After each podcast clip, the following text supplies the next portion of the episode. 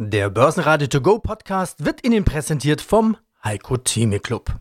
Werden Sie Mitglied im Heiko Theme Club. heiko-theme.de Der Börsenpodcast.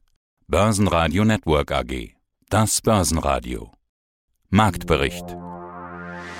Im Studio Sebastian Leben und vom Börsenparkett in Frankfurt Atta Shahin von ICF.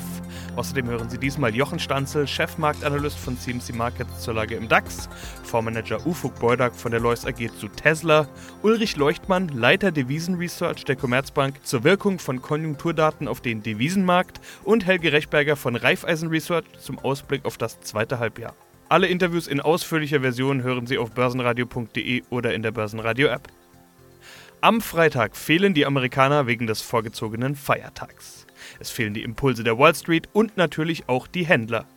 Was wir aus den USA stattdessen bekommen, sind neue Rekordzahlen bei den Neuinfektionen mit Covid-19. Das alles sorgt für ein Minus im DAX. Minus 0,6% auf 12.528 Punkte. Der ATX in Wien verlor minus 0,7% auf 2.273 Punkte. Mein Name ist Adrian Schein. Ich bin hier zuständig für die derivativen Produkte an der Börse Frankfurt. Ja, aber zu feiern gibt es trotzdem ja auch hier was. Denn der DAX steigt, der ist wieder höher als in der letzten Zeit, wo irgendwie das Gefühl war, es geht weder vorwärts noch rückwärts. Jetzt sind wir wieder ein schönes Stück im Plus und wir sehen, dass ihr gehandelt habt. Was habt ihr denn gehandelt? Wir haben ja immer die DAX-Papiere bei euch. Setzen die Händler jetzt vermehrt auf steigende oder auf fallende Kurse? Kann man da irgendwie eine Art Trend erkennen bei euch? Eindeutig auf steigende Kurse. Wir hatten zwar immer das Damoklesschwert der Corona-Krise in den USA mit steigenden Fallzahlen. Das ist jetzt alles beiseite gekehrt worden. Mit den jüngsten Arbeitsmarktzahlen sind knapp 5 Millionen neue Stellen entstanden in den USA gab es dann auch für den DAX nur noch eine Richtung. Hier auf Wochensicht waren wir so, sagen wir, bei der 12.050 Punkte. Jetzt hier am Ende der Woche sind wir bei 12.600.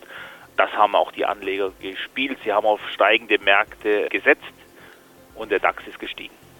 Und dann war auch der Dow Jones dabei. Okay, wie gesagt, heute Feiertag, von da gibt es heute keine Impulse. Aber wie sieht es da gerade generell aus? Was habt ihr mit dem Dow gemacht? Ach stimmt, der Dow ist ja auch in meiner Liste drin, da simultan zum DAX eigentlich genau das gleiche. Die Corona-Krise in den USA ist zwar voll im Gange, aber wir sehen einen Dow, der sich deutlich erholt und analog zum DAX werden hier Turbo Longs gekauft und bis jetzt haben die Anleger sehr gut agiert. Hallo, mein Name ist Jochen Schanz, ich bin Chefmarktanalyst bei den CSD-Broker CMC Markets in Frankfurt. Im DAX fehlen heute so ein bisschen die Impulse und die kommen auch später nicht, weil in den USA ist heute Feiertag. Von da fehlen also die Händler und die Kurse. Aber der Donnerstag hat ja schon wieder einen guten Schub gebracht. Was macht der Markt? Wir stehen irgendwie hoch, aber allzu viel Bewegung ist momentan auch nicht drin. Wie siehst du die Lage gerade?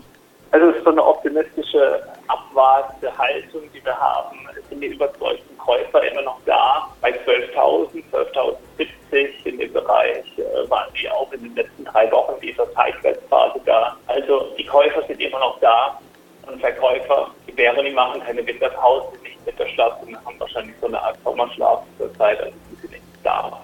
Wirklich abgeben möchte Aktien derzeit niemand.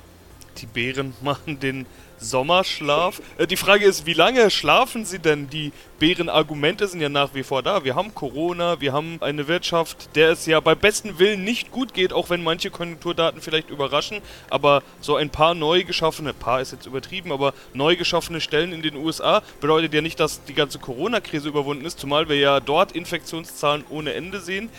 Droht denn die Gefahr, dass die Märkte nochmal runterrasseln oder umgekehrt? Könnte die Rallye einfach weitergehen? auch wenn man noch so überzeugt ist und auch wenn es noch so gut klingt, zeigt ein Unternehmen jetzt, dass es auch wirklich runtergehen kann an der Börse, dass Aktienanlage auch eine Risikoanlage ist. Ich rede da von Wirecard. Alle waren ja überzeugt. Die Mehrheit der Analysten hat Kursziele von über 200 gesehen, jetzt bei einem Euro. Ich will nicht sagen, dass das ein Gesamtmarkt ist, ein Spiegelbild wäre, auf keinen Fall. Aber es birgt auch ein Risiko. Und was man eben sieht, ist insbesondere in den USA, wo Zugpferde herkommen, in dem Technologieindex Nasdaq haben wir eine Klumpenbildung. Also macht halt jeder das Gleiche. Und die Big Five, die haben mittlerweile eine Marktkapitalisierung Anteil von einem Fünftel vom amerikanischen Aktienmarkt. Da ist Microsoft, Facebook, die Google-Mutter Alphabet, da ist Amazon und dann ist Apple. fünf sind die Aktien, die besonders stark laufen. Airlines anschauen und so weiter, die haben schon auch jetzt dann eine Gegenbewegung gemacht, aber die sind nicht am Meistertum.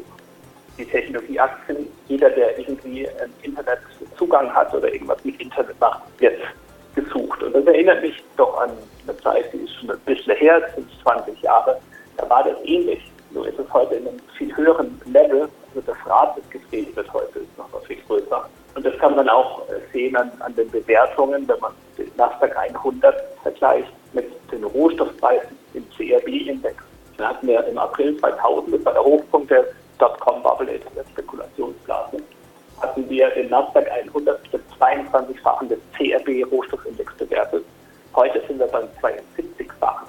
Also wenn wir uns heute rückblickend über das Jahr 2000 unterhalten, ja, das war ja alles noch viel schlimmer und so weiter, dann ist zumindest von der Warte her betrachtet heute alles noch viel spekulativer und überbewerteter.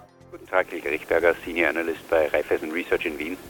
Ja, die Börsen nehmen vorweg. Sie sagen es, das ist ja das, was man immer sagt. Die Börsen wollen die Zukunft abbilden, aber eben nicht die Zukunft des Gesundheitswesens oder die Zukunft der Infizierten von Corona, sondern eben die Zukunft der Wirtschaft. Und genau das ist ja das Entscheidende, wenn wir an den Börsen eine V-förmige Erholung, diese Buchstabenerholungen, die in diesem Jahr schon ganz häufig durchexerziert wurden, mit dem L und dem U und dem V und so weiter und dem W und was man da nicht alles an Formationen hatte. Das Schönste wäre ja das V. Also es geht steil runter und dann geht es steil wieder hoch. In den Börsenkursen sieht man das ja ganz häufig. Es geht in Richtung V. Kann man denn dann erwarten, dass auch die Wirtschaft sich V-förmig erholt? Äh, ich denke, das kann man aus folgendem Grund hinterfragen.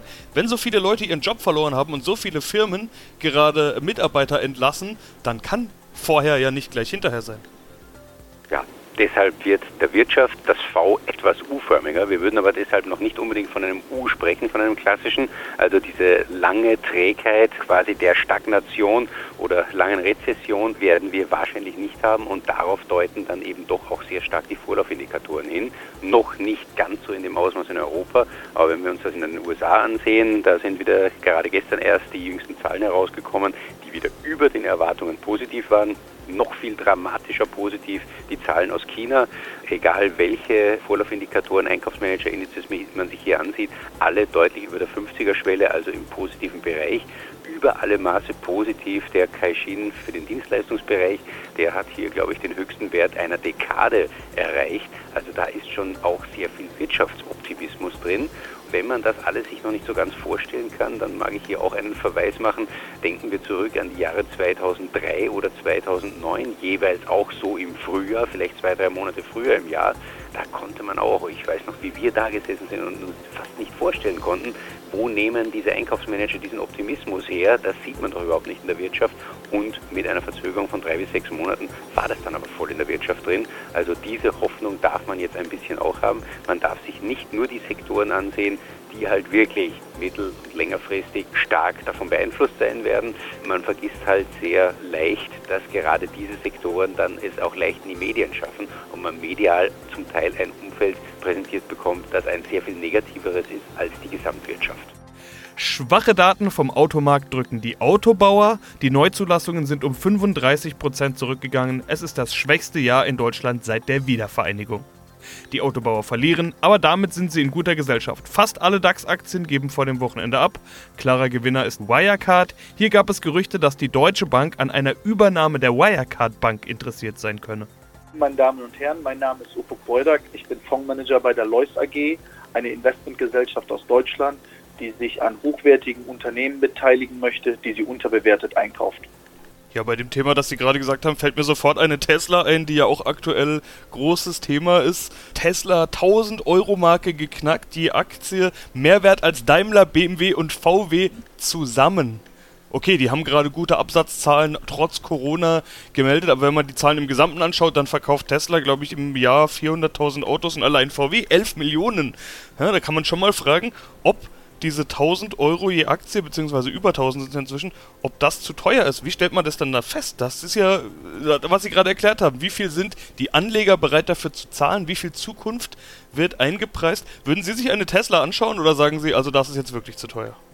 Das ist äh, das perfekte Beispiel, was Sie hier anbringen. Genau das ist diese Kennzahlenausweitung. Weil Tesla zum Jahresanfang, die Aussichten von Tesla, sagen wir mal, waren ungefähr gleich. Vielleicht sind sie jetzt ein bisschen besser geworden aber keiner wird ja sagen, die Aussichten sind jetzt ums Dreifache besser geworden für die Tesla. Also man weiß nicht, warum das sein sollte. Die Bereitschaft der Leute hat aber zugenommen, für dieses Unternehmen zu bezahlen. Das heißt, die Rendite diesen Jahres der Tesla-Aktie liegt bei nahezu 200 Prozent.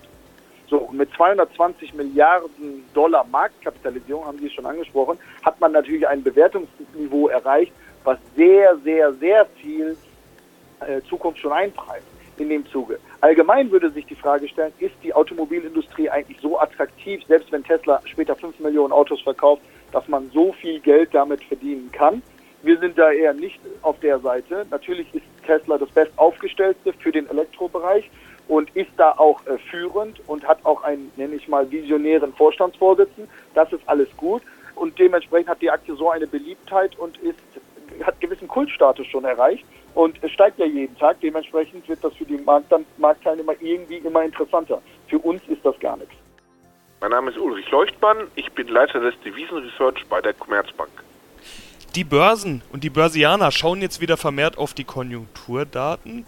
Herr Leuchtmann, wir haben in den vergangenen Monaten immer mal drüber gesprochen, welche Auswirkungen die Liquiditätsausweitungen der Notenbanken auf die Währung haben. Jetzt ist eben die Konjunktur im Fokus. Impulse und Stimulierungen der Notenbanken müssen jetzt anhand der Konjunkturdaten bestätigt werden.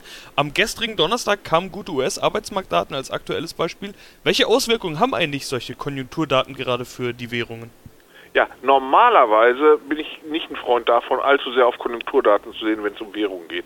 Weil normalerweise diese konjunkturellen Schwankungen doch relativ gering sind. Aber momentan gilt das sicherlich nicht. Denn momentan sind wir in einem, haben wir einen deutlichen Absturz der Bruttoinlandsproduktzahlen gesehen, der Wirtschaftsaktivitäten weltweit, sehen Erholungen hier und da und das ist natürlich ein Ausmaß, welches dann auch relevant ist für den Devisenmarkt. Dabei kommt es gar nicht so sehr darauf an, was gerade aktuell passiert und ob die US-Arbeitsmarktzahlen, die ja dann doch vielleicht eher in der Mitte des Monats waren, schon die aktuelle zweite Welle der, der Corona-Pandemie in den USA widerspiegeln oder nicht.